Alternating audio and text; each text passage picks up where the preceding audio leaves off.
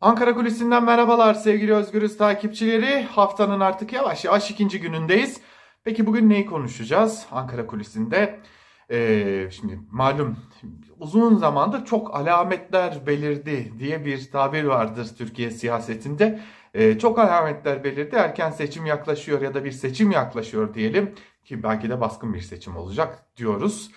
Ee, şimdi birkaç önemli alameti ve birkaç önemli bilgiyi paylaşalım sizlerle istedik bugün Ankara Kulisi programında. Normal Ankara Kulisi programlarına göre kısa ama öz bir programla sizlerle olacağız. Malum AKP Grup Başkan Vekili Naci Bostancı. Naci Bostancı önemli bir isim. Özellikle AKP için önemli bir isim. Neden? Çünkü halkla ilişkiler konusunda, e, e sosyoloji konusunda yani kısacası kitle iletişimleriyle ilgili birçok alanda önemli bir isim, önemli tezleri olan, önemli çalışmaları olan, e, bu alanda e, eleştirenler olur, eleştirmeyenler olur, kabul edenler olur, kabul etmeyenler olur ama belli başlı başarıları da olan bir isim Naci Bostancı.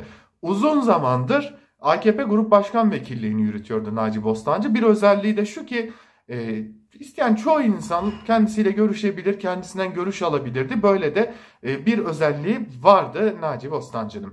İşte o Naci Bostancı e, artık AKP Grup Başkan Vekilliği görevini yürütmeyecek. E, kendisinin talebiyle olduğu belirtiliyor. Hatta AKP'li Ömer Çelik de bunu açıkladı ve dedi ki kendisinin talebiyle artık e, grup başkan vekilliği yürütmeyecek, genel merkez içerisindeki çalışmaları yürütecek. 2023 seçimleri içinde gerekli hazırlıkları yapacak dedi. Zaten belliydi. Yani Naci Bostancı'nın genel merkezde Cumhurbaşkanı Erdoğan'ın ya da AKP Genel Başkanı'nın diyelim daha doğru tabiriyle danışmanlığını yürütecek olması, özellikle de seçim işleri konusunda danışmanlığını yürütecek olması önemliydi. Peki gerçekten 2023 seçimleri için mi? Şimdi bu sorunun cevabını da bazı önemli alametlerde arayalım hep birlikte. Son zamanlarda özellikle Kasım ayının ilk günlerinden bu yana bir tartışma yürüyor. 3600 ek gösterge, emeklilikte yaşa takılanlar, asgari ücrette yüksek bir artış gibi birçok konu AKP'nin gündeminde. Her ne kadar e, Çalışma ve Sosyal Güvenlik Bakanı Vedat Bilgin biz 300, e, 3600 ek göstergeyle birlikte EYT'liler için de bir çalışma yürütüyoruz dese de ve bakanlık biz bu konuda bir çalışma yürütmüyoruz dese de e, yine Fuat Oktay Cumhurbaşkanı yardımcısı Fuat Oktay e, EYT'liler şu an için gündemimizdeki ön sıralarda değil dese de Ankara kulislerine yansıyan bilgiler gösteriyor ki 3600 ek gösterge asgari ücrette belki de bugüne kadar görülmemiş en azından AKP döneminde görülmemiş bir artış ve emeklilikte yaşa takılanlar konusunda AKP bir çalışma yürütüyor, bir hesaplama yapıyor. Nedir bu hesaplama? Bütçeden ne çıkacak? Çünkü bir yanda emeklilikte yaşa takılanların emeklilik hakkı kazanmasını sağlayacak bir düzenleme, bir yanda 3600 ek gösterge, bir yanda da asgari ücret artışı derken kamunun bütçesinden çok ciddi çıkışlar gerçekleşecek.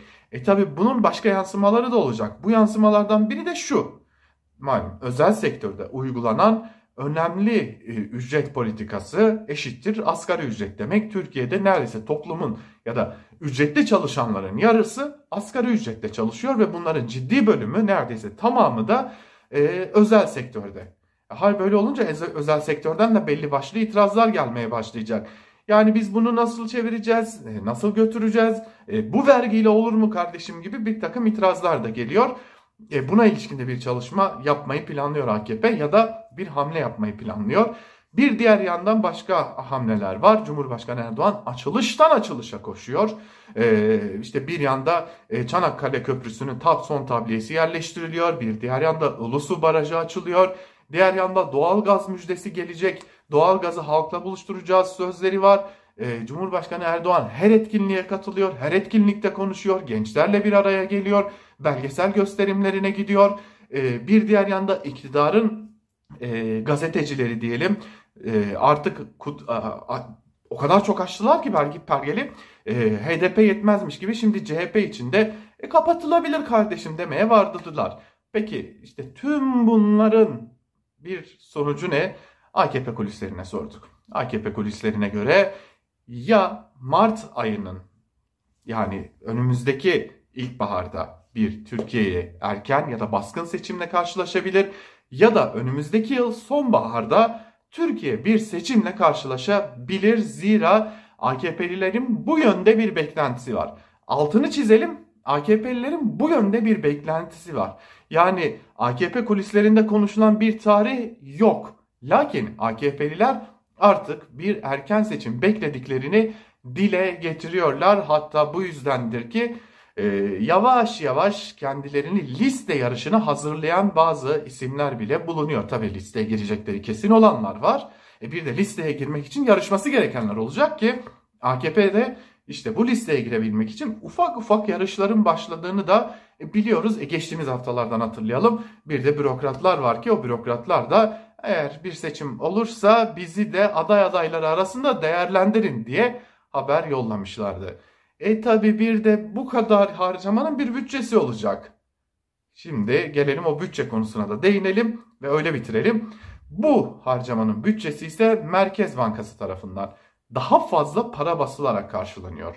Son zamanlarda özellikle hem sosyal medyada gündem hem ekonomistlerin gündeminde şu var ki Merkez Bankası para basıyor ve durmadan para basıyor. İşte ee, bir yandan da piyasayı fonlamaya çalışıyor. Kendince Merkez Bankası kredilerle, ucuz kredilerle, e, para dağıtarak e, bir yandan da sadece şirketlere ya da e, COBİ'lere değil bir yandan da yurttaşa para dağıtması için de kamu bankaları başta olmak üzere bankaları teşvik ederek, para basarak piyasayı fonlamaya ve dönemsel bir rahatlık yaratmaya çalışıyor. İşte her şey dönüp dolaşıp burada kilitleniyor. O dönemsel rahatlığın yakalandığı dönem AKP için seçim tarihi olacak diyor. Hem de AKP'li isimler bunu söylüyor. Yani ekonomideki dönemsel bir rahatlamanın yaşandığı an aynı zamanda Türkiye'nin erken seçime gideceği tarih olacak. Ve AKP'lilerin çok ilginçtir ki bir e, düşüncesi daha var. Erken seçim kararı alındığında piyasalar daha da canlanacak. Hatta euroda, dolarda yani dövizde bir düşüş yaşanacak ve piyasa biraz daha canlanacak. Ama bunun karşısında faiz politikasına ilişkin sorular ise yanıtsız kalıyor. O Cumhurbaşkanı'nın ve Merkez Bankası'nın kendi takdiridir demekle yetiniyorlar. Toparlayacak olursak kısa dedik ama biraz daha uzattık affola. Toparlayacak olursak şunu söyleyelim ki AKP'liler de artık erken seçimin geleceğini biliyor. Lakin tarih olarak rahatlama dönemini, ekonomik anlamdaki rahatlama dönemini işaret ediyorlar. Çok alametler belirdi. Sandık ufukta görünüyor. Ankara Kulisi'nden bugünlük de bu kadar. Hoşçakalın.